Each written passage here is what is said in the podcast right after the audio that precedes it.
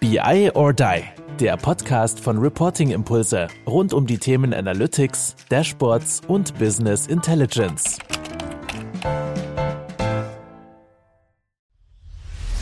Podcast-Content findest du gut. Jetzt willst du endlich auch mal mit uns diskutieren.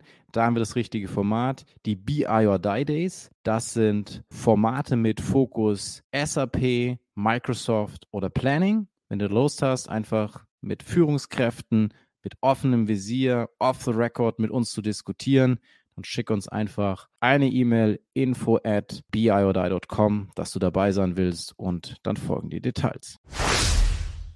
Ja, hallo zusammen, liebe BI or Die Community. Es geht weiter mit unserer Serie BI or Die times PBC. Ich glaube, bisher hatten wir wahnsinnig großartige Persönlichkeiten, tolle Themen und was ich vor allen Dingen gestehen muss, ich habe fast alle Serien oder äh, Teile dieser Serien, Episoden dieser Serie nachgehört, an denen ich nicht beteiligt war. Also das steht eigentlich schon für die Qualität und dass man da unbedingt reingehört haben muss. Und ich bin mir ganz sicher, dass Matthias und Katharina genau dort weitermachen werden. Also mindestens äh, genauso großartigen Content und mindestens genauso großartige Persönlichkeiten sind, wie wir das bisher schon gewohnt waren in dieser Serie. Und deswegen freue ich mich und sag mal Hallo Duisburg. Hallo. Zurück. Wie geht's euch? Sehr gut, sehr gut. Dienstagmorgen, der erste Kaffee ist drin. Ist drin. Wir können loslegen, würde ich sagen. Perfekt. Und ich sag mal, das Düsseldorfer Office hat ja auch schon einen wirklich coolen Blick. Also so der, der Hintergrund ist natürlich auch schon so ein bisschen zu beneiden. Und jetzt so als Anteasern für, sag ich mal, was jetzt noch so alles im Rahmen von unserer Zusammenarbeit passieren wird. Der bessere Ausblick. Also es geht ja dann kaum noch besser, aber ist ja dann wirklich so Experience Center, 43. Etage, glaube ich, in Frankfurt, 7.11., wo wir dann ja auch eine gemeinsame Vorortveranstaltung haben werden. Also jeder, der da dann nochmal dabei sein möchte und den ein oder anderen jetzt auch von unseren Gästen dann mal live und in Farbe persönlich kennenlernen möchte, sollten sich auf jeden Fall schon mal den 7. 11. anmerken. Kleine Korrektur aus dem Schnitt. Das Event findet nicht mehr am 7. November statt, sondern am 29. November. Also kommt ihr auch? Ja, je nach Verfügbarkeit. Genau. Da müssen wir mal. also auf jeden Fall, ich sag mal, inhaltlich und äh, von der Persönlichkeit sind wir ja jetzt schon mal am Maximum. Es wird dann nur noch ein bisschen schöner in Anführungsstrichen von der Location, sage ich mal. Nee, aber da freue ich mich auf jeden Fall auch nochmal extrem. Und wenn ihr einfach nur mal in den PwC Tower wolltet, dann ist das ja auch einfach ein Deal, das mal zu tun. Heute soll ja das Thema Planung im Fokus stehen.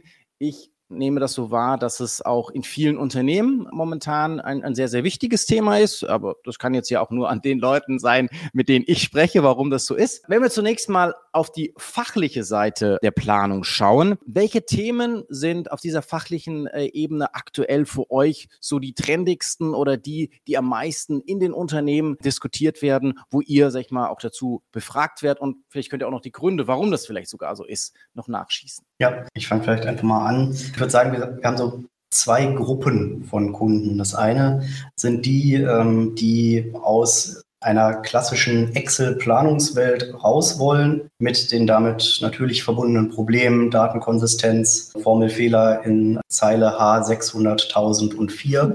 Ja, ähm, den kann nur nicht mal untertrieben, dieses Beispiel. Ja. ja. Und ähm, die dann eben in ich sag mal, etwas professionalisierte Softwarestrukturen rein wollen, um die Planung eben schneller, zuverlässiger und hoffentlich auch ein bisschen richtiger, genauer zu machen. Und das andere sind die, die sowas schon haben und die dann den nächsten Schritt gehen wollen durch höhere Integration, zum Beispiel von Finanzplanung und Supply Chain Planung. Ja, oder zwischen den verschiedenen Finanzberichten, also eine integrierte Planung von Bilanz, Buff und Cashflow Statement äh, herstellen wollen und ähm, dann natürlich auch die technologieinduzierten Kunden. Also viele sind natürlich gerade in der S4-Transformation, äh, gehen von R3 auf S4. Dann stellt sich auch mal die Frage, kann man unser bisheriges Planungstool noch weiterverwenden oder ist es da vielleicht jetzt auch eine probate Zeit, auf die nächste äh, Technologiegeneration zu wechseln?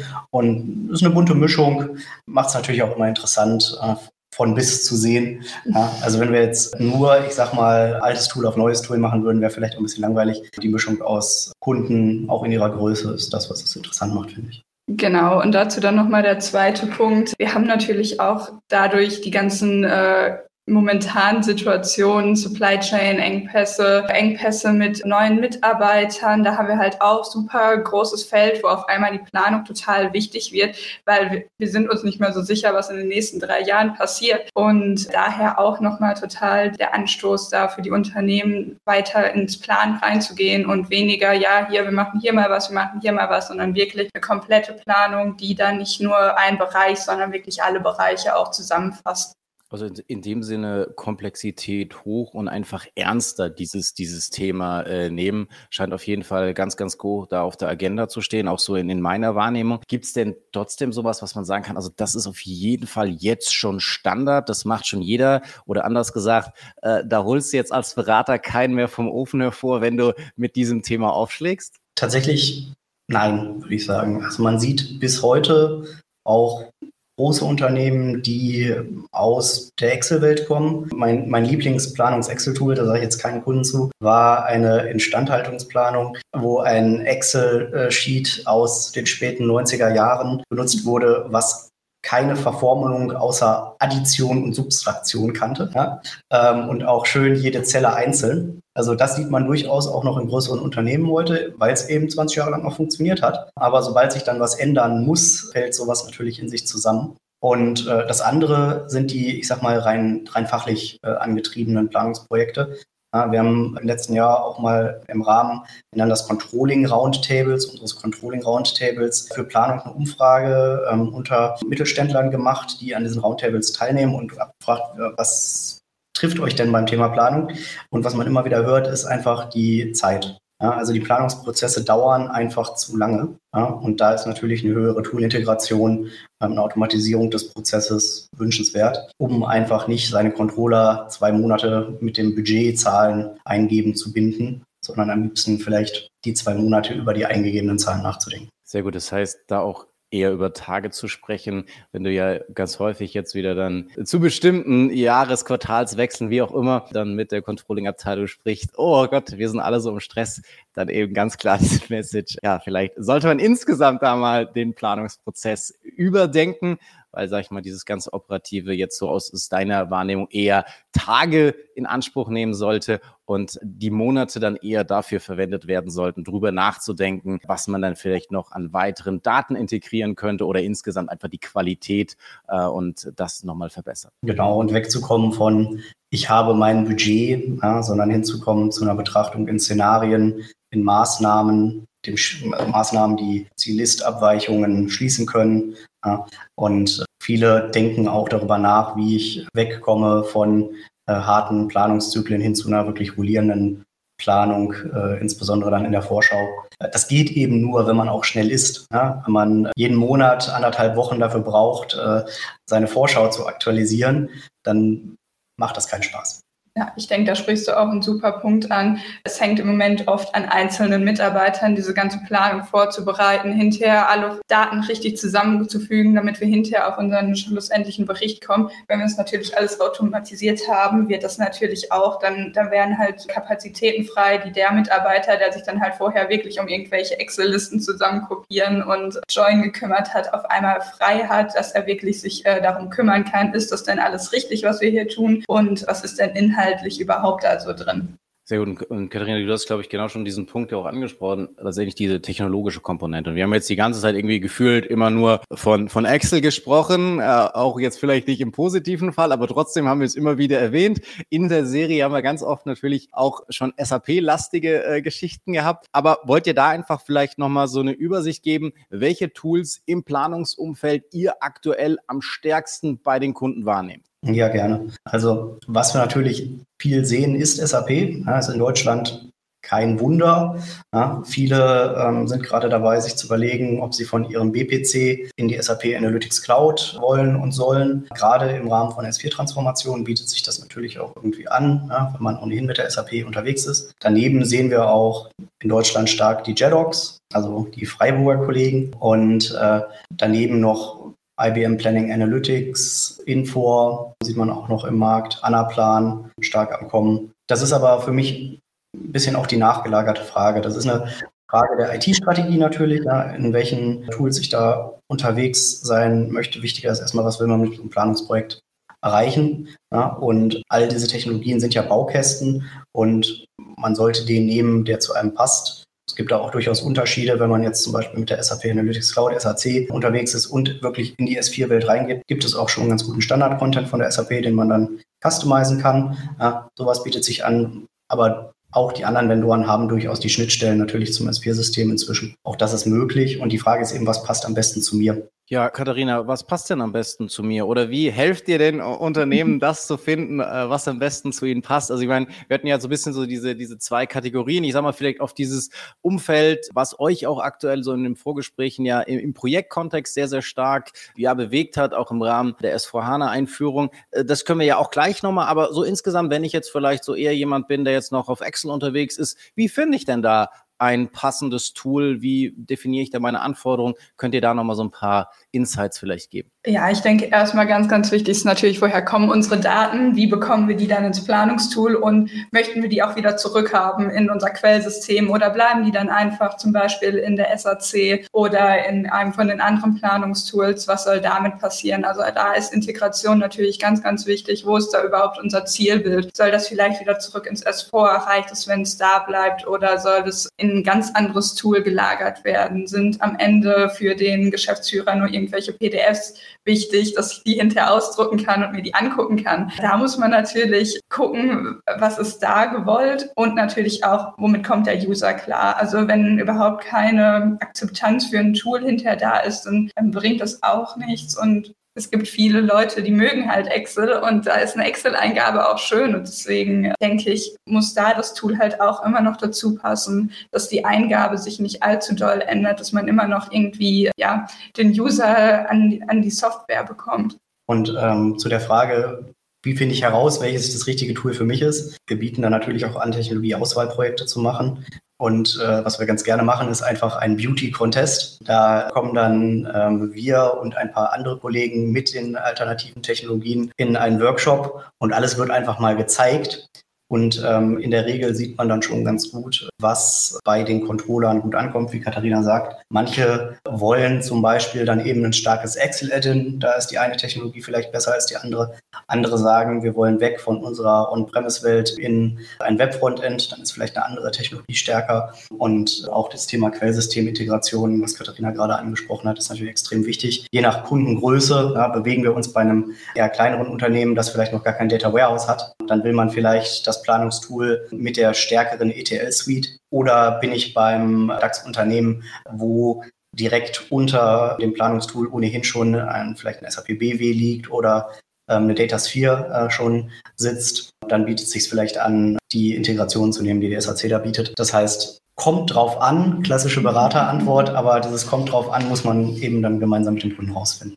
Genau, und vor allem, ich meine, das ist uns, glaube ich, auch wieder klar geworden, allein schon bei den ersten Sätzen, die auch die Katharina gesagt hat. Es ist eben nicht nur die reine Tool-Entscheidung, sondern es hängt viel, viel mehr da drin, nämlich was man wirklich damit machen möchte, was die Anforderungen sind, was auch die darunterliegenden Strukturen sind und, und dann eben natürlich auch dieses ich teste es am besten irgendwo aus, auch, auch so, wie du das nochmal gesagt hast, so Beauty-Contest, klar mit so einem kleinen Augenzwinkern, aber letztendlich dann in den konkreten Use Cases des Kunden zu überlegen, okay, was, funktioniert für mich am besten, wie kriegen wir das am, am besten auf die Straße. Dennoch ist es manchmal ja so ein bisschen das Tool auch so eine Annäherung und da gibt's ja auch Marktforschungsinstitute, jetzt sag ich mal, Bark äh, mit ihrem Bark Score oder auch die Magic Quadrants von, von Gartner oder die, die Wave-Berichte von Forrester. Was hält halt ihr von, von, von dieser Art von Annäherung, welches Tool geeignet oder ungeeignet ist? Also ich denke, was man da bekommen kann, ist einen groben Überblick, wer die Marktführer sind. Das heißt, man kann sehen, na, folgende fünf Vendoren sind da gut dass je nach Aktualität, da muss man auch immer ein bisschen aufpassen, von wann ist denn der letzte Magic Quadrant. Wenn das anderthalb Jahre her ist, kann sich viel geändert haben am Markt. Also das kann eine Vorindikation geben, aber es ist schwer zu sagen, ich nehme das, was da ganz oben rechts ist und das ist dann richtig. Denn ich weiß dann nicht, passt es zu meiner Technologiestrategie? Ja, also hat mein Einkauf da schon die nötigen Kontakte, um mir das auch schnell zu besorgen? Wie ist da das Preis-Leistungs-Verhältnis? Vielleicht auch ganz konkret jetzt in unserem Land hier. Ne? Da kann es ja auch durchaus nochmal Unterschiede geben. Ja, also diese Marktforschungsinstitute haben natürlich immer eine sehr hoch aggregierte globale Sicht auf die Themen. Ja. Und wenn ein Planungstool in den USA gut funktioniert, wo man andere ERPs dann auch unten drunter hat, heißt das nicht, dass es gut funktionieren muss im deutschen Markt, äh, wo ein großer Teil äh, eben in der R3 oder S4-Welt unterwegs ist. Und man muss sich das genau angucken, würde ich sagen. Genau, dazu ja auch wieder den Punkt, den wir eben schon hatten, wenn es mit der darunterliegenden Datenbasis nicht passt, dann, dann kann das Tool, Planungstool so gut bewertet sein, wie es möchte. Wenn Strukturen halt nicht passen, dann passen die Strukturen nicht. Da muss man schon wirklich auf den einzelnen Kunden gucken und sich angucken, was da schon an Infrastruktur da ist. Okay, ähm, deswegen, wir haben ganz oft jetzt Kunde, wir haben gesagt, äh, konkrete Cases haben wir angesprochen in dem Sinne. Also lass uns doch einfach mal in so einen konkreten Case, den wir auch vorab so ein bisschen besprochen haben, so dieses Automotive-Projekt, in dem ihr ja doch eine, eine sehr, sehr komplexe Projektlandschaft kennengelernt habt, wo ihr dann ja auch die Einführung von SAP vor HANA gemacht habt, im Zusammenspiel auch mit SAC Planning. Was könnte da so, so Key Learnings gewesen sein, die jetzt auch hier für unsere BI or Die Hörerinnen ganz spannend sein könnten oder vielleicht auch noch ein bisschen zu skizzieren, was ihr da alles Tolles gemacht habt und so ein bisschen die, die Key Learnings dann vielleicht noch rausarbeiten. Wer will da von euch mal anfangen? Ich lege gerne mal los. Ja. Katharina legt äh, nach. Also was wichtig ist, ist, denke ich, dass man ähm, dann auch von der Beraterseite mit dem Projektteam ein Kompetenzspektrum mitbringt, was nicht in der Planungstechnologie endet. Also wenn man jetzt ganz konkret SAC plus S4 sagt, dann sitzen wir beide hier auch nicht ganz zufällig, denn ich bin äh, sehr, sehr tief in der SAC unterwegs und Katharina war dann äh, mein verlängerter Arm, äh, insbesondere Richtung S4-System, weil auch wenn diese zwei Technologien natürlich zueinander gehören, bei so einem großen Automotive-Kunden wie diesen Anforderungen entstehen, die eben nicht der Standard sind. Und dann ist es wichtig, dass man schnell herausfindet, ja, wie kriegt man denn die Daten aus dieser konkreten, ähm, vielleicht auch noch alten CO-Tabelle, möglichst einfach in die SAC hochgehoben. Und da ist es eben dann wichtig, dass man nicht mit Technologiescheuklappe, wir machen hier ein SAC-Projekt ankommt, sondern wirklich im Team dann auch alle äh, Technologiewelten bis hin zur Konnektivität, zu Quellsystemen mitbringt. Und vielleicht auch noch wichtig, eine, eine enge und vertrauensvolle Beziehung zur Kunden-IT insbesondere auch aufbaut. Das hat in dem Projekt sehr gut geklappt. Wir kommen als PwC oft eher, ich sag mal, beauftragt vom Fachbereich in Projekte rein, aber Gerade na, bei so einer komplexen ERP-Transformation ist natürlich wichtig, dass man dann auch mit der Kunden-IT gemeinsam in einem Boot sitzt und diese Themen angeht. Denn in so einem großen Projekt niemand kennt alles. Ja, also auch wenn man die letzten zwei Jahre damit verbracht hat, die Planung mit den Kunden äh, zu konzipieren, dann kann da immer noch mal ein Quellsystem kommen, von dem hat man selber noch nie was gehört. Und dann ist es eben wichtig, dass man die Ansprechpartner sofort am Telefon hat, die einem dann beantworten kann, okay, was kommen da noch für Daten und was sollen wir mit denen machen? Und das macht es spannend, ja? das macht es manchmal auch stressig, aber wenn man eben mit dem Kunden in einem Boot sitzt und nicht sagt, ihr seid der Berater, ihr baut das und wir sitzen daneben und gucken zu, macht das wirklich Spaß. Und ich glaube, dieses schöne, gleich darfst du natürlich gerne das, das noch ergänzen und vertiefen, aber ich fand es so schön rausgearbeitet, auf wie viel Ebenen Teamarbeit letztendlich auch einfach Sinn ergibt, auf Seite des Beraters, durch die Technologie getrieben, dass man da natürlich auch eben schon jetzt eben nicht nur die eine Person oder die eine Beratung oder das eine Tool braucht. Also auf ganz, ganz vielen Ebenen hast du letztendlich nochmal rausgearbeitet, wie sinnig das einfach ist oder warum wir jetzt auch hier wieder zu zweit oder zu dritt zusammensitzen sozusagen. Das fand ich einfach nochmal noch cool. Also diesen, diesen Teamgedanken, der glaube ich äh, im Datenumfeld ext extrem wichtig ist, hast du da jetzt nochmal in seiner Vielschichtigkeit nochmal rausgearbeitet. Das fand ich einfach nochmal ein cooler Punkt, dass es eben nicht nur diese Stars sind, aber es sind halt Stars, die irgendwie ihr beide ja dann auch äh, im Projekt gewinnbringend äh, für, den, für den Kunden in dem Fall dann natürlich dann zusammenarbeitet und auch natürlich so ein bisschen diese Größe, die natürlich dann auch entscheidend ist, weil wenn du natürlich vielleicht sehr, sehr speziell nur auf einem Tool bist, dann, dann willst du ja vielleicht auch gar nicht, dass links, rechts irgendwas anderes passiert, ja. Von dem her, ja, starke, starke, starke Beschreibung. Aber Katharina. Ja, ich denke gerade auch zu dem ganzen Teamgedanken, wie gesagt, wir kommen halt oft vom Fachbereich aus und da kommt natürlich oft dieses Frontend, ich möchte das und das und das haben und wir müssen das dann natürlich erstmal in, ja, in dem Fall SAC übersetzen. Und dann wird, kommt dann von der anderen Seite, ja, hier haben wir irgendwelche Daten liegen, die müssen dann da hoch und das, das Zusammenmatchen. Ich glaube, das ist auch nochmal ganz, ganz wichtig, wenn wir da über Schnittstellen reden. Und äh, da brauchen wir halt die Leute, die wissen, wie funktioniert von vorn, wie funktioniert von hinten und dann dieses, dieses Zusammenspiel, das muss halt irgendwie passen und das kann nicht eine Person alleine machen. Da gibt es dann die Experten für das Frontend, die Experten fürs Backend und irgendwie muss man sich da finden. Deswegen Team auf jeden Fall ganz, ganz wichtig. Hand aufs Herz, wo hat es am meisten geruckelt? Ja, ich würde sagen, an den integrativen. Nirgends bei euch natürlich in dem Projekt.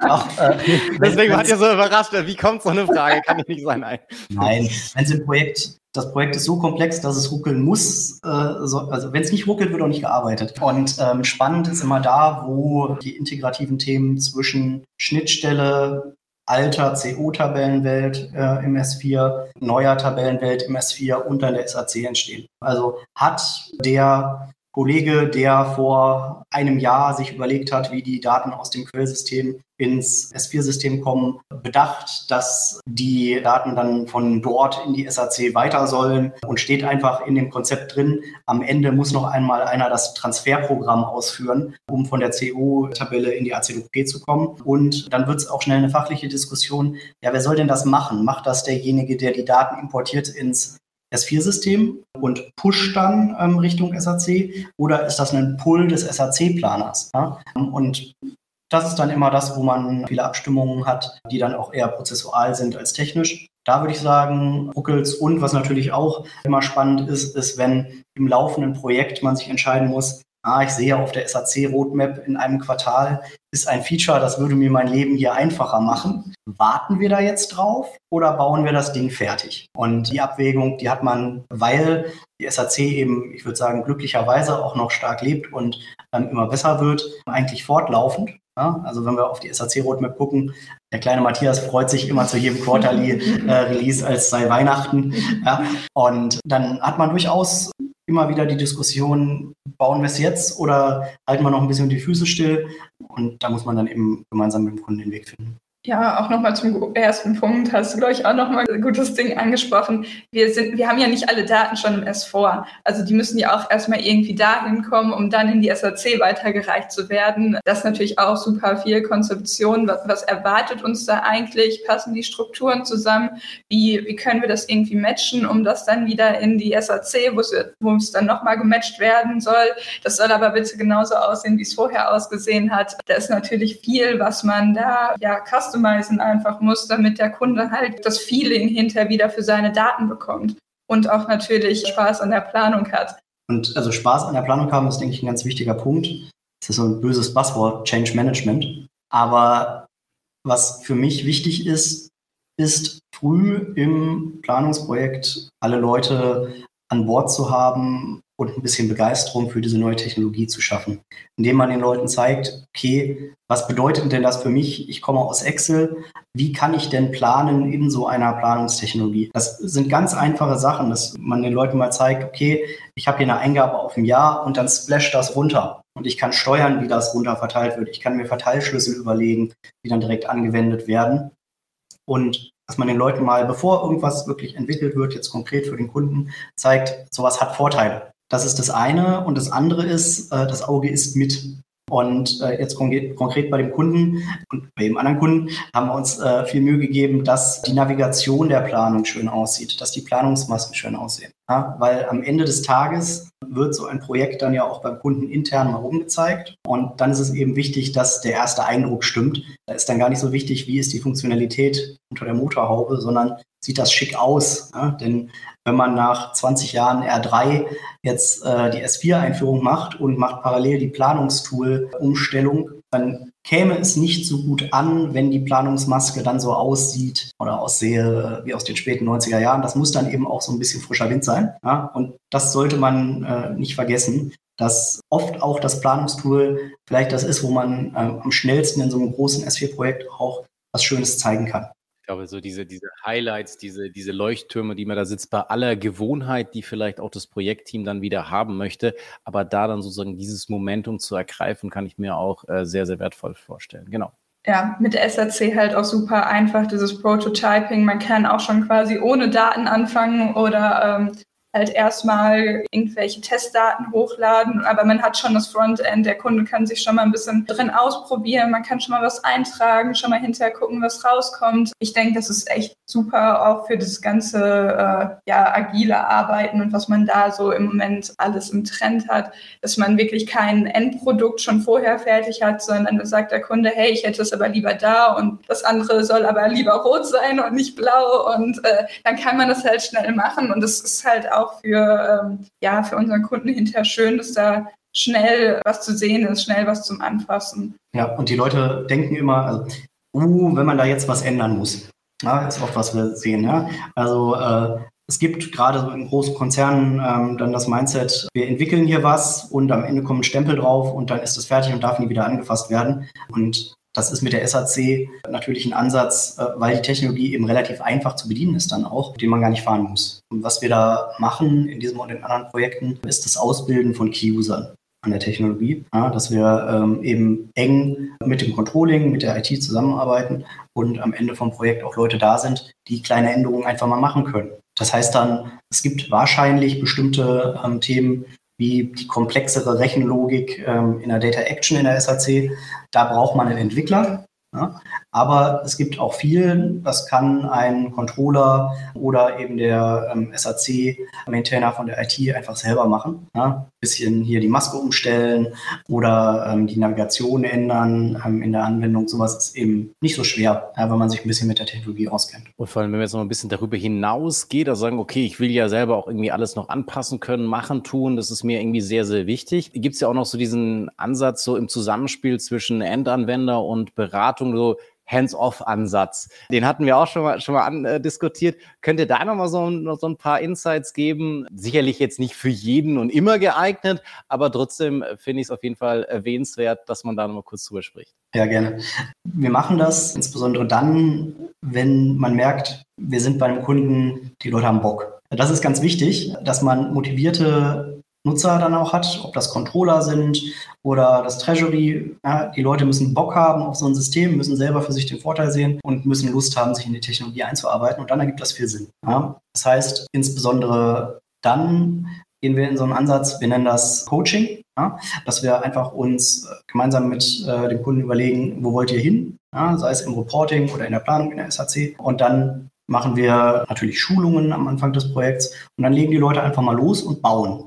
Ja, und dann machen wir ähm, regelmäßige Touchpoints, sind erreichbar für Fragen. Ja, und die Erfahrung zeigt, die Leute kriegen 90 Prozent der Sachen selber hin. Ja, ist auch nicht überraschend. Wo man dann unter die Arme greift, ist zum Beispiel bei der Berechnung komplexerer Kennzahlen, wo man wirklich in die Verformelungslogik der Kennzahlen in der SAC relativ tief einsteigen muss.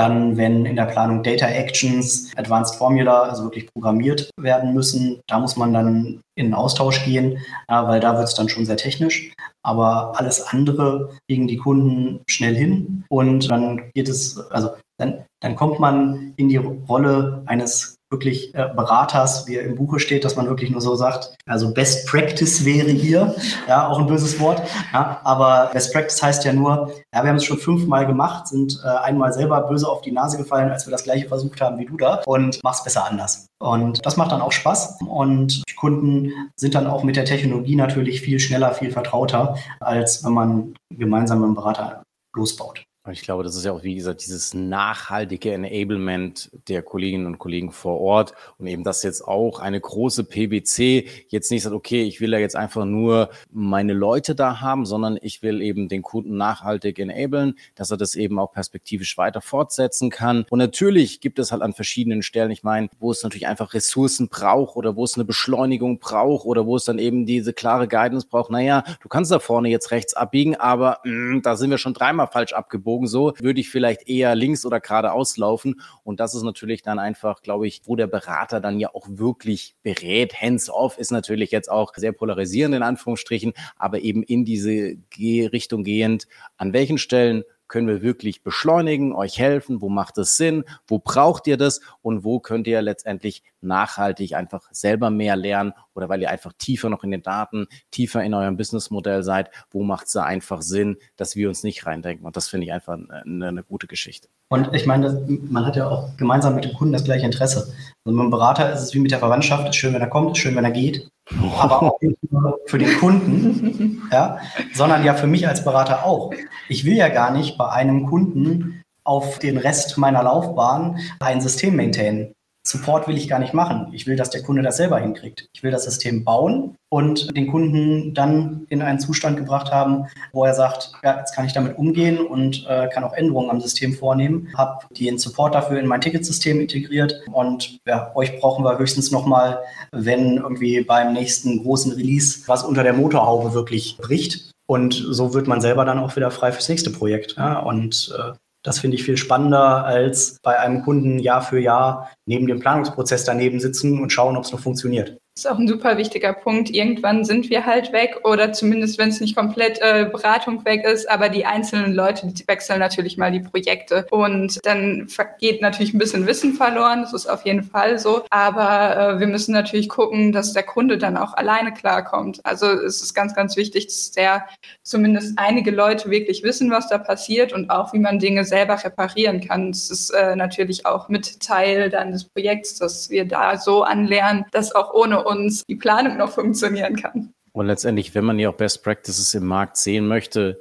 ist es ja zwangsläufig notwendig, auch äh, bei vielen unterschiedlichen Kunden irgendwo zu sein. Von dem her schließt sich da ja der Loop auch wieder. Eine letzte Sache, die ich gerne nochmal noch mal ansprechen möchte, und das ist ja gefühlt auch ein sehr, sehr stark gehyptes Thema, äh, generative äh, KI oder hört sich für Generative AI hört sich noch ein bisschen besser an. Natürlich durch solche Anwendungen oder Services wie ChatGPT auch medienwirksam natürlich. Viele machen sich darüber Gedanken. Viele wollen natürlich dann diese Topics auch wieder in den Unternehmen fallen lassen. Viele lassen sie einfach nur fallen. Ihr wisst auch, was dahinter steht. Vor allem ja auch, was die Use Cases und was es bedeutet für das Thema Planung. Könnt ihr da nochmal so ein paar Sachen vielleicht mal anteasern oder Use Cases, die ihr da schon gesehen habt oder die ihr perspektivisch dort seht, wo wir da wirklich nochmal ein bisschen mehr Fleisch dran kriegen, als ja, wir müssen jetzt Generative AI machen und da wir jetzt halt über Planung reden, dann eben nochmal in, in die Richtung der Use Cases der Planung sprechen. Na klar, gerne. Ich denke, wir sind gerade so ein bisschen im Jahr des Wilden Westen. Also der Hype schlägt sich gerade runter auf die Use Cases und wir sehen, die Technologievendoren schauen gerade nervös links und rechts. Was machen die anderen? Was kann und muss ich machen? Und äh, wie integriert, integriere ich dann insbesondere solche Large Language Models wie ChatGPT in meine Technologie konkret. Ja, und ähm, wir selbst sind da natürlich auch in der Use Case Definition und der Entwicklung von Anwendungen gerade unterwegs. Was jetzt am kurzen Ende funktionieren wird, ist zum Beispiel das Thema Auto-Commenting. Also ich gebe so einem System wie ChatGPT meine Zahlen ist versus Plan in auch äh, Aufrissen, die ich vielleicht in meinem initialen Report, den ich kommentieren will, nicht sehe und frage die Maschine, wieso ist denn da die 3,5-prozentige Abweichung am EBITDA? Und dann guckt äh, ChatGPT in den Aufrissen nach, sieht, aha, es ist Kostenstelle sowieso ähm, auf Produktgruppe XY, die da ausgeschlagen ist und kann mir sagen, ja, okay, da kommt das her. Also ähm, ich sag mal, eine Beschleunigung dessen, was ein Controller sonst in äh, mehr oder minder mühsamer Suche machen würde. Also einfach einen Zeitgewinn. Das ist für mich das kurze Ende. Man kann sich da auch noch andere Use Cases überlegen, aber spannender ist für mich die Langfrist. Also was wird passieren, wenn Vendoren wie die SAP, wie die JEDOX und andere die Thematik wirklich in ihre Technologien im Kern integriert haben. Also dass es wirklich das ChatGPT 5, 6, 7 neben dem Datenmodell sitzt und darauf gucken kann, voll integriert. Mein Traumbild wäre die treiberbasierte Planung ohne Treibermodell. Ich gebe dem System meine ähm, historischen Daten ein paar Jahre, meine aktuelle Planwelt, mein letztes Budget und frage, okay, wie würde sich denn das Budget ändern, wenn sich die Inflationserwartung in Kanada von 1,9 Prozent auf 2,6 Prozent im nächsten Jahr ändert? Ja, und dann wird es wirklich spannend äh, mit dem, was so ein generatives Modell leisten kann. Ja, das braucht dann noch Zugriff natürlich auf externe Daten, muss makroökonomische Informationen zugespielt bekommen, denn es kann ja nichts, diese Modelle sind keine Magie, ja, sie können nur wissen, was sie wissen wissen, entweder durch Trainingsdaten oder durch Zufütterung in der Abfrage, also in dem sogenannten Prompt. Und wenn das aber geleistet ist, dann kann man plötzlich die fachliche Definition des Treibermodells Umsatz ist Menge mal Preis weglassen, weil das checkt das Modell schon selber diesen Zusammenhang. Und das Generieren von Szenarien basierend auf individuellen Annahmen auf Zuruf ja, wäre das, was ich als Langfristziel sehen würde, was die Prozesse einfach enorm beschleunigen würde. Ja, ich denke mittelfristig auch ganz spannend einfach ja eine Vorblendung. Also was könnte denn in diese Zelle jetzt reinkommen? Und das kann ja vielleicht mehr sein als ja das, was ich letztes Jahr hatte, mal ein Faktor. Das ist natürlich jetzt auch schon teilweise umsetzbar. Da natürlich mit mehreren Faktoren zu rechnen oder halt auch ein ChatGTP zu fragen, hey, was denkst du denn, was passiert da nächstes Jahr? Und das dann natürlich seine, ja, seine Tabellen vorausfüllen zu lassen. Dann guckt der Controller nochmal drüber und kann dann entscheiden, ja, nee, so sehe ich das nicht oder ja, das, so schätze ich es auch ein. Aber es äh, erspart natürlich viel Arbeit und wenn schon allein diese Dateneingabe ist die erste, ähm, dass man halt einfach nur nochmal ja validiert. Aber natürlich ist nicht, äh, der letzte Schritt immer noch der Controller, der dahinter steht und Daumen hoch oder Daumen runter machen muss zu den Zahlen. Ne? Da müssen wir natürlich auch immer ganz klar sagen, da muss nochmal irgendwie die Validierung am Ende kommen. Und deswegen wird auch so eine KI halt niemals komplett unseren Planungsprozess übernehmen. Aber es ist natürlich eine große Erleichterung.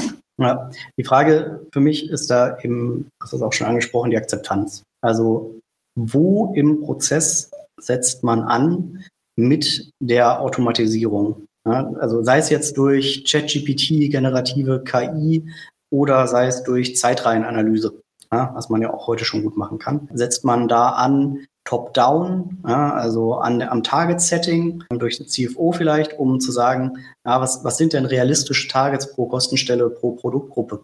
Ja, also wie eng sollte ich eigentlich welche im positiven Sinne Daumenschraube anziehen, um äh, wirklich auch einen Steuerungseffekt zu entfalten? Und wo ist das überhaupt nicht realistisch. Es bringt ja nichts, wenn ich meinem Kostenstellenleiter vorgebe, du musst 5% Umsatzsteigerung erwirken, wenn das aufgrund von Inflationserwartungen, aufgrund von einfach der gesamtwirtschaftlichen Lage vollkommen unrealistisch ist. Dann zuckt er einmal mit den Schultern und sagt so schönes Target. Deswegen, äh, also beim beim Top-Down-Target-Setting kann sowas viel Sinn ergeben, damit ich einfach keine unrealistischen Vorgaben mache. Das andere ist das Thema Benchmarking. Die Bereitstellung von, ja, die Zahlen, die ich da dezentral bekommen habe, sind die grob realistisch. Ja, denn das ist auch nicht immer einfach, ja, insbesondere wenn ich auf Gruppenebene unterwegs bin und aus vielen Ländern Zahlen gemeldet bekomme. Der Controller äh, in Deutschland zum Beispiel, der, der weiß nicht, wie gerade in Bulgarien äh, die wirtschaftliche Lage ist, im Zweifel, ohne noch sehr viel zu googeln. Ja, und dann ist es eben sinnvoll zu sehen, okay, da steht plus fünf Prozent, glauben wir das. Ja, erstmal ganz grob über den Daumen. Das kann sinnvoll sein. Und dann natürlich das, was Katharina auch schon gesagt hat, die Vorbefüllung von Masken mit Vorschlagswerten für die Planer. Konkret vielleicht eine, eine Absatzplanung, äh, Mengen vorzubefüllen auf Basis von auch externen Daten. Das äh, kann natürlich sehr sinnvoll sein. Da muss man sich dann überlegen, Will ich es machen? Will ich, dass die Leute auf einem Vorschlagswert planen, weil man dann natürlich immer so ein Anchoring äh, setzt im Kopf des Planers. Es ist dann sehr einfach, den Wert, den die Maschine genommen hat, zu nehmen und zu sagen, jo, der passt. Ähm, dann denke ich vielleicht selber nicht mehr so viel nach, wie wenn ich vorher auf die leere Zelle starre ja, und mir überlege, ähm, was muss ich denn da reinschreiben. Also absolut. Ich meine, das sind viele, das Schöne, glaube ich, dass wir ja über sehr konkrete, in Anführungsstrichen konkrete Cases ja auch schon äh, gesprochen hat, die eben andiskutiert und dann muss man genau eben auch wieder überlegen, wo passt das rein. Ich glaube, auch wenn man über solche in Anführungsstrichen tendigen Themen, muss man sich auch immer bewusst sein, da ist auch sehr, sehr viel Vorarbeit, also von diesen ganzen Themen, die wir, die 40 Minuten vorher gesprochen haben, die sind halt da irgendwo auch erstmal Basis, weil natürlich muss auch so ein Modell irgendwie vielleicht mal trainiert werden, also nur weil ChatGPT jetzt, sag ich mal, für meine XY-Posts vielleicht äh, funktioniert, kann es sein, dass es jetzt im Unternehmenskontext mit ganz, ganz spezifischen Unternehmenskennzahlen und äh, Semantiken vielleicht nicht so super äh, funktioniert. Also da sind en entsprechende auch äh, Vorarbeiten logischerweise zu machen. Am Ende natürlich auch die Entscheidung, die Verantwortung, wer übernimmt die Verantwortung für die Person, wie kann ich die Leute dann auch wieder weiterhin motivieren, da viel drüber nachzudenken und wie du sagst, nicht komplett darauf zu verlassen. Also da ist, glaube ich, auch sehr viel Individualität am Ende dann, wie bei allem, bei, bei jeglicher Technologie, dann eben auch notwendig. Wahrscheinlich ein Riesenfeld, könnten wir ewig logischerweise auch noch diskutieren. Trotzdem für diesen ersten Einstieg auch in, in, in diese Welt nochmal ganz, ganz lieben Dank. Ganz, ganz lieben Dank euch beiden insgesamt für die Zeit. Ich kann nur sagen, ich habe mich davor schon wahnsinnig drauf gefreut und ganz viele tolle Impulse, die ich wieder mitnehmen konnte. Ich hoffe und denke, dass es auch unseren Zuhörerinnen und Zuhörern so geht. Und deswegen von meiner Seite ganz, ganz herzlichen Dank für eure Zeit heute. Und jetzt habt ihr nochmal die letzten Worte, wo ihr gerne auch nochmal äh, sagen, machen und tun könnt, was ihr gerne wollt. Ja, ich würde gerne sagen, als junge Frau im, ja, in der IT auf jeden Fall, es ist eine Möglichkeit. Man, man findet immer Fuß, es wird immer offener. Äh, Mädels, macht das und dann, es, es gibt einen Weg und er ist nicht immer einfach, aber es funktioniert und deswegen, genau, an alle, an alle Frauen, die hier gerade zuhören, ihr kennt das auch. Perfekt. Be I or Die Women in Data ist da genauso auch so ein Aspekt, wo man, wo man reinhören kann. Aber super, danke Katharina. Genau. Ja, und also kann ich nur unterschreiben. Also wir sehen das auch im Recruiting. Die Frauenquote steigt, aber sie ist definitiv noch nicht da, wo sie sein sollte. Ja, also Ladies, meldet euch. Ja. Ähm, wir freuen uns, wenn wir auch in unseren Teamzusammenstellungen noch diverser werden können. Und es ist diese Mehr, dass Technik irgendwie was für Männer ist, ist ein, ein Unsinn, glaube ich, den wir, da, da, könnten wir jetzt viel über die Geschichte des Computings sprechen und dass die wahren Pioniere die Frauen sahen. Ja, aber äh, ja, man sieht, IT ist auf keinen Fall Männersache und ich denke, wir werden da in Zukunft auch noch sehen, dass wir ähm, mindestens auf 50 Prozent Frauenquote auch in den Planungsthemen kommen. Davon abgesehen würde ich nur noch sagen wollen, auch danke dir für die angenehme Frage-Antwort-Runde. Ja, und wenn unsere Zuhörer noch Fragen haben, ich würde sagen, der einfachste Weg, die zu stellen, ist einfach mal auf LinkedIn Katharina Krause, Matthias Eickhoff suchen und sich einfach melden. Ja, also wir sind da auffindbar und äh, kommt gerne auf uns zu. Und euer Statement, sag ich mal, auf Expertinnenseite 50-50 haben wir da ja schon mal geschafft, von dem her ja, schon mal ein, ein gutes Statement in dem Sinne. Expertise äh, ist zugunsten Katharinas verlagert an der Stelle. Nein, also wie wir eingangs schon gesagt haben, ne, also wichtig ist, man ergänzt sich in der Technologieexpertise, in der Fachexpertise. Ja, und Katharina weiß viel mehr über ein S4-System als ich. Ja, und ich weiß dann eben etwas mehr auf der SAC und fachlichen Controlling-Seite. Ja, und das ist eben wichtig, dass man in Projektteams nicht nur ein Profil mitbringt, äh, sondern eine Mischung an Perspektiven, dass man voneinander abprallt und äh, nicht vom Problem des Kunden. In dem Sinne, alles Gute euch. Ciao, ciao. Tschüss. Ciao. Jetzt wieder die aktuellsten Termine von BI or Die für euch virtuelle Session von BI or Die Women in Data am 27. September 2023. Das war BI or Die, der Podcast von Reporting Impulse. Danke, dass ihr auch diesmal wieder mit dabei wart. Wenn es euch gefallen hat, dann hinterlasst uns doch eine gute Bewertung und abonniert den Podcast, um keine weitere Folge zu verpassen. Bis zum nächsten Mal.